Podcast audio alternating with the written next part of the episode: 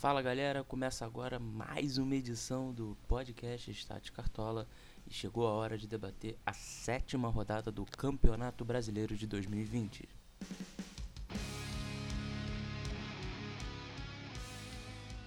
Meu nome é Rafael Saavedra e eu queria sempre lembrar vocês para seguir as nossas redes sociais no arroba Cartola, no Twitter e no Instagram.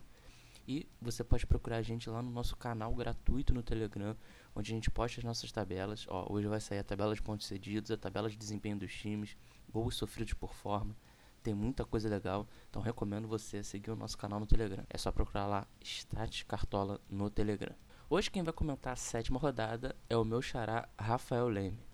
Tudo bem, Rafael? O que, que você está esperando para essa próxima rodada? Fala, Rafinha. Fala, pessoal. Um prazer representar aqui o Status de novo nessa sétima rodada do campeonato. Rodada para, de repente, agora sim a gente estourar, né?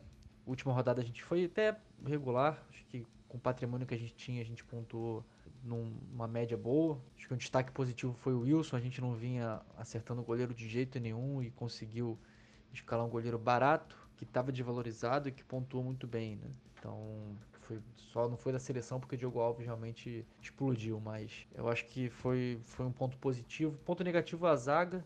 Eu não vou nem citar a Rasqueta, que a Rasqueta acho que era meio unanimidade, mas que a zaga foi mal realmente, mas muito em função da nossa falta de cartoletas. E o Sabino aí arrumou um golzinho no final.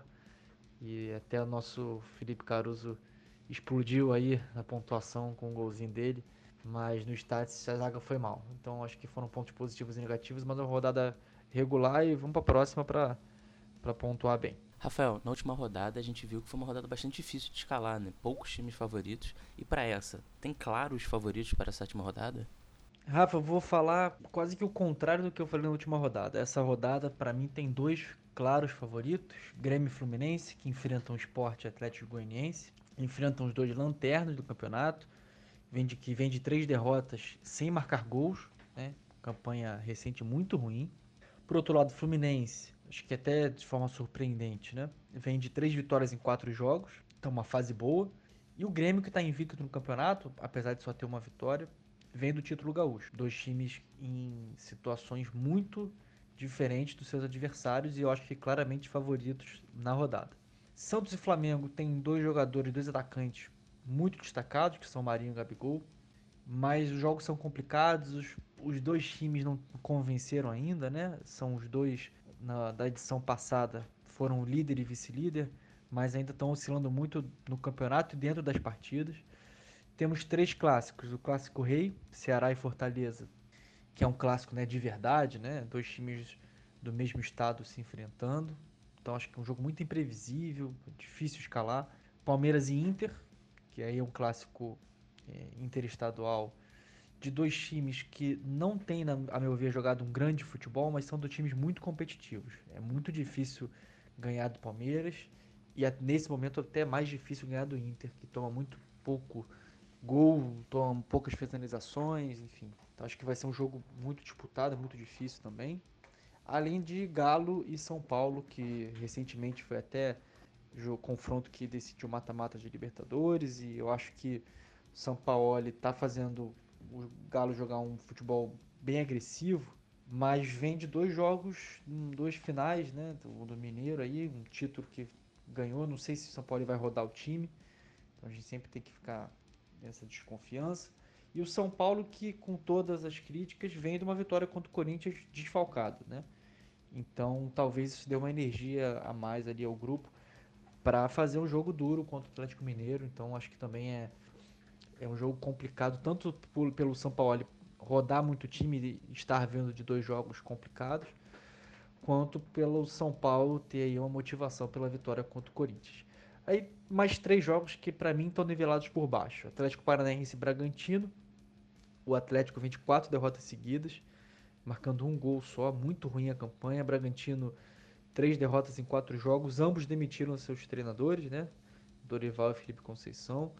Botafogo e Curitiba fizeram só quatro gols no campeonato até agora, não estão uma boa campanha, parte de baixo da tabela, acho que também não é um jogo com muita expectativa, apesar de eu achar o Botafogo favorito. E Goiás e Corinthians, que hum, acho que talvez lá no início do campeonato fosse com aquela questão da Covid do Goiás e tudo mais, fosse um jogo com favoritismo pro Corinthians, mas a gente tem agora um outro panorama, né? Cada, cada um dos times tem uma vitória e um SG só no campeonato, tanto o Goiás quanto o Corinthians. A gente escalou aí muito o Avelar, Gil, e eles não tiveram SG, então tem uma desconfiança em cima do time do Corinthians. E o Goiás que ganhou o clássico contra o Atlético Goianiense, mas a gente está vendo que ainda não engrenou no campeonato, está passando muita dificuldade. Então acho que são jogos nivelados por baixo. Vamos começar então as nossas dicas por posição pelo gol. Quem você indica para essa próxima rodada? Eu começaria destacando o João Paulo, Rafa, que é o único goleiro para mim que é confiável até agora em DD. Fez DD em todas as partidas, mais de uma. Né? A que ele fez uma DD foi aquela que ele entrou na lesão do Vladimir. Tem a confiança do Cuca, que já declarou né, publicamente. Então, acho que o João Paulo é uma boa opção. O Vanderlei só teve uma DD até agora em três jogos, mas tem uma chance boa de SG. Tem é, cedidos altos do, do esporte. O Gatito, que tem uma boa média de DD, acho que é para quem estiver acreditando no SG do Botafogo, é uma boa aposta também. E se a gente for olhar alguns goleiros baratos, daria para falar do Anderson do Bahia, que teve uma DD em cada jogo, mas eu acho que tem um risco grande de perder o SG, né? O Flamengo mesmo em uma fase ainda tem um, um ótimo ataque.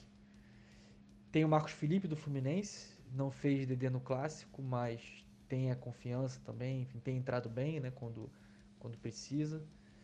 Tem chance de SG, então resta confirmar se realmente joga. O Muriel foi tirado ali em cima da hora do clássico, né? Então eu acho que são duas opções baratas. O Anderson custa menos de 3 cartoletas, 2,70, e o Marcos Felipe custa uma cartoleta. Então, quem quiser economizar, acho que tem boas opções aqui, fora outros que os cartoleiros estejam apostando no, no SG, mas esses seriam meus destaques. Antes de falar da defesa, um fato curioso: na última rodada, o defensor que estava provável perto do fechamento do mercado, que mais pontuou foi o Sabino, que fez gol, fez mais de 16 pontos, mas o segundo foi o Paulão com apenas 5.40. Então você vê como tá difícil escalar. Então assim, uma decisão na zaga faz muita diferença, mas também faz diferença você conseguir o SG para garantir aqueles 5 pontinhos, o que não tá fácil esse ano, né? Quais são as opções para defesa nessa rodada? Na zaga eu começo pelos favoritos, Rafa. Fluminense e Grêmio. É, eu acho que Lucas Claro, Jeromel e Kahneman são, são três opções válidas para a rodada. É válido se quiser dobrar a zaga do Grêmio. Lucas Claro começou muito bem. É, os últimos dois jogos não, não apresentou mais uma média tão alta de desarme, mas eu acho que é uma opção. Para quem quer um zagueiro artilheiro, né, quem ficou aí feliz com o Sabino na última rodada fazendo gol de pênalti, batendo com estilo, né? Tipo Dourado. Tem o Vaz como opção. Eu não tenho tanta confiança no SG do Goiás, não. Ele só tem uma, um desarme por jogo, mas enfim. Para quem quer apostar em gol, é, com o Corinthians não vindo tão bem, de repente é uma boa tentar. O Rafael Vaz que fez gol contra o Palmeiras, né? Rival do Corinthians. Para os SGs de Flamengo e Galo, para quem quiser apostar, eu particularmente acho que são SGs arriscados na rodada. Mas tem Rodrigo Caio, que me parece ser o único titular realmente na, na zaga ali, na dupla de zaga do Flamengo. E tem Alonso e Hever, que são, acho que são três opções seguras, jogadores que raramente negativam. Só que tem que lembrar que o Alonso e o Hever jogaram as duas finais seguidas do Mineiro, né? A gente já vem falando há um tempão que o Alonso vai descansar, vai descansar, vai descansar, então tem que ficar de olho aí no Sampaoli. Eu acho que se olhar para Santos e Atlético Paranaense, os quatro zagueiros desses dois times são baratos, bem baratos. Mas eles não estão pontuando bem. Então teria que ser uma aposta realmente no SG desses times. Então se você tá com pouco patrimônio e apostando que ou o Santos ou o Atlético vão garantir o SG, dá para tentar apostar aí no Luan Pérez, no Veríssimo, no Pedro Henrique, no Lucas Halter. Eu até prefiro o Halter ao, ao Pedro Henrique. Eu acho que um pouquinho o, Luan Pérez ao Veríssimo, mas enfim, são quatro opções baratas. E eu não vou nem falar do Avelar, porque já, já escalamos na última, atrapalhou a gente pra caramba, negativou ainda, perdeu o SG, então não vou nem citar, vou ficar, vou ficar só nesses por enquanto. Mas acho que são algumas opções e eu acho que vale economizar um pouquinho. Eu vou começar lateral igual o Zaga, Rafa. Acho que Fluminense e Grêmio, né? Ferraz, Cortez. Acho que o Ferraz tem bola parada, o Cortez me surpreendeu positivamente com os desarmes. E Egídio Calegari pelo lado do Flu. Egídio também que surpreendeu nos desarmes, até no último nem tanto, mas compensou com assistência. E o Calegari que estreou muito bem, mais discreto nessa última, mas saiu sentindo. Não sei se foi aquela, aquela sentida de clássico, jogo. Garoto novo, né? Às vezes um jogo mais tenso, assim, musculatura sente. E também dois jogos seguidos, mas tem que confirmar se joga direitinho. É mais barato que os outros, talvez por isso possa ser uma opção boa. É, o Sarabia continua sendo opção, mesmo com um jogo bem mais difícil do que os outros que ele teve e que foi bem. Mas com os 5 SGs do Inter em 6 jogos até agora, eu acho que. E, e, os primeiros jogos dele, né, de muitos desarmes, não dá para descartar. Quem, quem quiser escalar e, e, se sentir seguro de colocar o Sarabia, eu acho que não é nenhum absurdo, né? apesar dele. Não vai ser unanimidade essa, acho principalmente pelo preço, né? E porque a arbitragem também a gente mostrou que não favorece muito um, quem vai apitar. O Wilton, que acabou de dar acho que 12 cartões no, no, no jogo do, Santos com o Flamengo. Mas ele continua sendo opção. Tem o Felipe Jonathan, que é um cara que aparece na frente, tem quase 4 desarmes por jogo de média. Né? Eu acho que é uma boa aposta. E vou citar três assim pelo SG: Fagner, Abner, Vinícius e Guilherme Santos. Quem tiver confiante no Corinthians, no Atlético Paranaense ou no Botafogo, pode botar um deles como opção aí na listinha para a escalação. Tem muita gente falando do Isla, destacando que ele fez um, um bom jogo né, na estreia dele pelo Flamengo. Eu não, eu não vi direito, mas é, fui, fui, dar uma, uma, pesquisada e eu acho só que tem que lembrar, pelo que a gente tem ouvido aqui das notícias, né? É, muita gente falando do, é, de possível escalação dele. Felipe Luiz até tem tido né, uma participação boa, apesar do Cartola não estar tá sendo tão destacado assim. Mas essa rotação que o técnico novo do Flamengo disse que vai fazer, talvez possa pegar. A Felipe Luiz jogou todos os jogos até agora, o Isla tá, acho que ficou um tempão parado, né? Então tem que ver se realmente jogam, porque tá um pouco imprevisível esse time do Flamengo. Mas acho que as outras opções que eu falei, todas podem ficar na listinha aí e vão aí do, do gosto de cada um. Vamos passar então pro meio e pro ataque. Quais são as suas indicações pro meio e pro ataque para fazer aquele gol imitar nessa rodada? É, tem muitas opções no meio, Rafa. Acho que tanto o Grêmio quanto o Fluminense tem boas opções. É, tem o Alisson, que tem últimos três jogos aí acumulou uma média de quase 10 pontos. Jean-Pierre, que não teve decisão ainda, mas quase 5 pontos por jogo sem decisão. São dois caras que pontuam muito bem, mas tem que tomar cuidado também com o Renato, porque vindo de dois, duas finais, ele pode poupar, ainda mais sendo esporte em casa. O Renato gosta de de poupar eh, e esses jogos contra adversários que teoricamente são o Grêmio é mais favorito, né? Pode ser que ele poupe algum deles. Jean-Pierre tem que lembrar que ficou um tempão lesionado no passado, né? No Fluminense o vovô tá on, então Nenê já tem três gols no Cartola, eu acho que vai estar tá na listinha também de todo mundo. O Dodge tem quase 5 pontos sem decisão. Ele, ele é um volante, né? Eu não gosto muito, mas meteu gol na última, também pode ser opção. Mas eu tô de olho no Michel Araújo. Acho que vai falar Michel Araújo, né? Que é uruguaio. Ele tem quase 5 pontos, ainda sem decisão de média. É, e apesar de não ter decisões, eu acho que é, pode ser uma boa opção. Joga mais adiantado que o Dodge, jogo favorável. Quem sabe não é um jogo aí, tem jogado bastante, sido pouco substituído. Eu acho que pode ser um jogo para ele se destacar. O Galhardo vai ter, assim como eu falei do Saravia, né, um dos jogos mais difíceis no campeonato para o Inter, fora de casa com o Palmeiras. Mas assim, quatro gols e uma assistência em três jogos. Então, em qualquer rodada, em qualquer confronto, se alguém escalar o Galhardo, eu não vou falar nada, porque o cara tá muito decisivo, né? É como ano passado, a Rasqueta, Gabigol, Bruno Henrique, que eram quando o Flamengo era líder, né? Agora o Inter é o líder e tem esse cara de referência que é o Galhardo. Então, sem Guerreiro, então ele cresceu e eu acho que é escalável sim.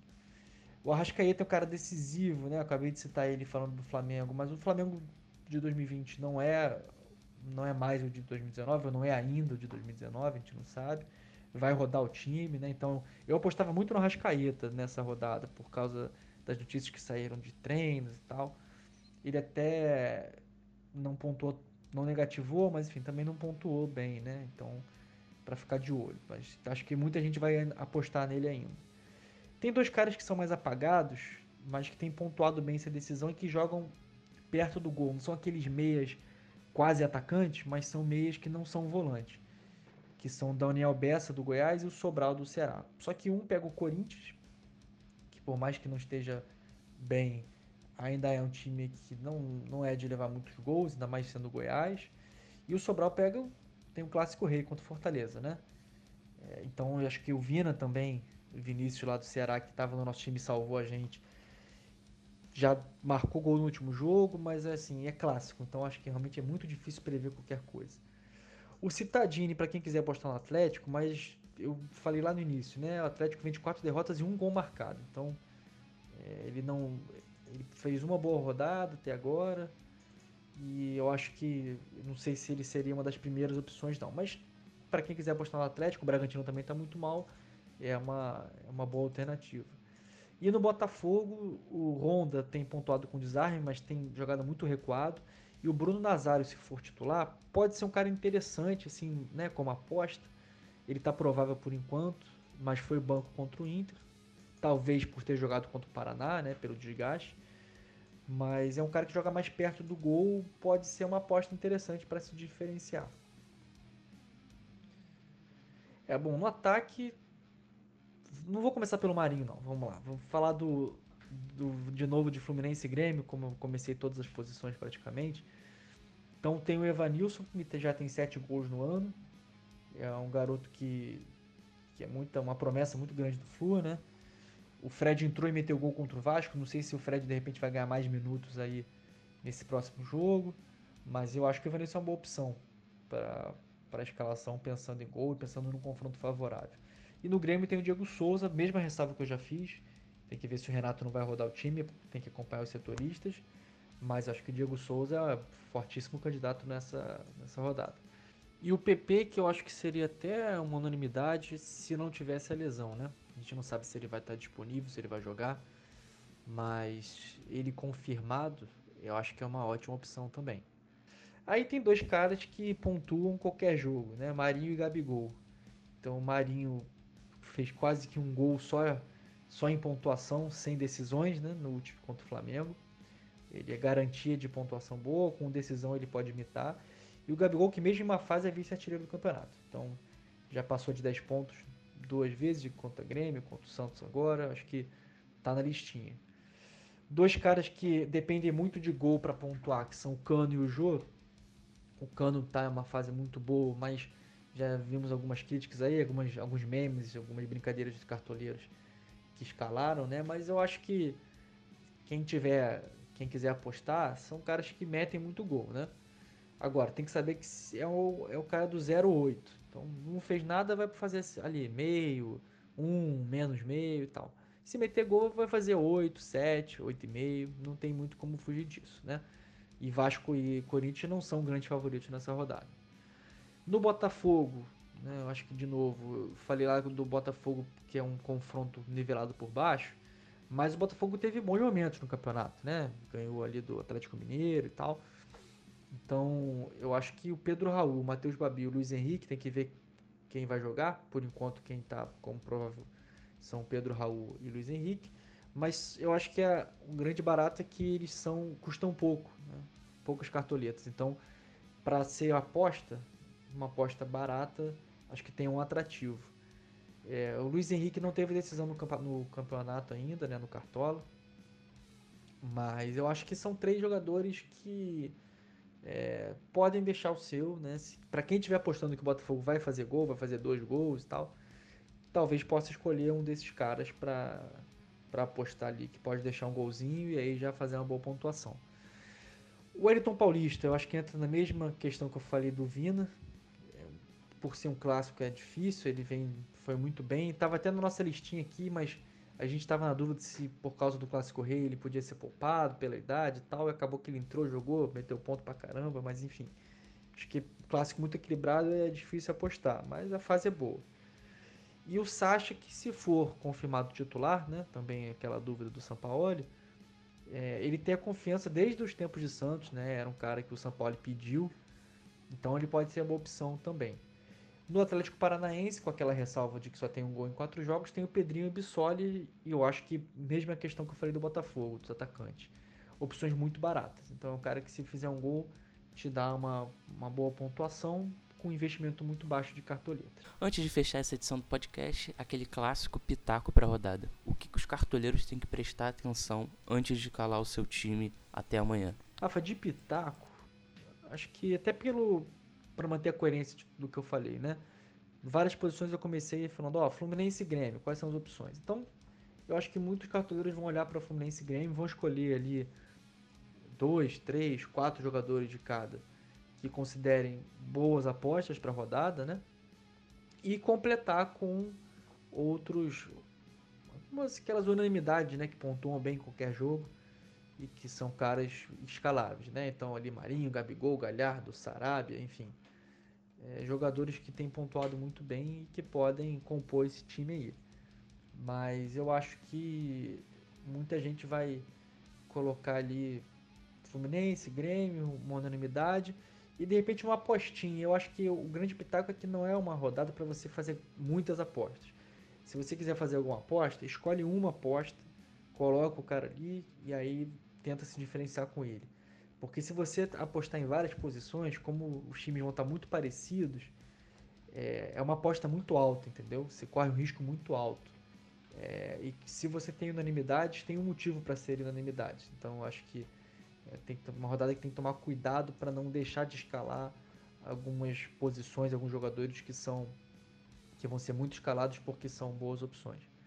E aí coloca ali sua pitadinha ali no gol, de repente, ou então um atacante diferente, um meio, ou um SG que você queira apostar ali na lateral na zaga, que ninguém está apostando. Eu acho que vai ser um pouco essa essa lógica. E o Pitaco do Rafael encerra essa edição do podcast Tati Cartola. Queria agradecer a você que ouviu. Sempre lembrar para você seguir a gente lá nas redes sociais, no arroba Cartola. A gente vai criando muito conteúdo durante a rodada. E também seguir a gente no Telegram, que a gente posta as nossas clássicas tabelas. Queria agradecer ao Rafael pela presença e vamos imitar nessa rodada. Um abraço, pessoal, e até a próxima. Valeu, Rafa. Obrigado pela oportunidade aí. Um abraço em todos. Sigam a gente nas redes sociais, né? Telegram também. Acho que nossos sócios agora vão ter um produto é, um pouquinho diferente. A gente recebeu muitas contribuições boas, né? Críticas construtivas e que, que acho que ajudaram a melhorar. A gente está num, num processo trabalhando para isso. E eu acho que a gente já vai ter um primeiro resultado aí melhor para essa rodada. E eu acho que muita informação para eles usarem. Eu acho, a gente acompanha ali os grupos. É engraçado que o próprio pessoal já identifica algumas estatísticas que a gente é, mostrou, né, que a gente mandou, que eles captaram bem e viram algum jogador que, ah, pelo cedido ou pelo arbitragem e tal, que a gente às vezes acaba não escalando porque às vezes a gente tem nossas convicções, né, nossas apostas, mas os próprios sócios já estão identificando essas oportunidades. Então isso eu acho que é um bom sinal, acho bem legal. Então acompanhe a gente, a gente aí e acessem aqueles PDFs que a gente manda e a planilha também, porque tem muita informação boa lá. Valeu, forte abraço, até a próxima.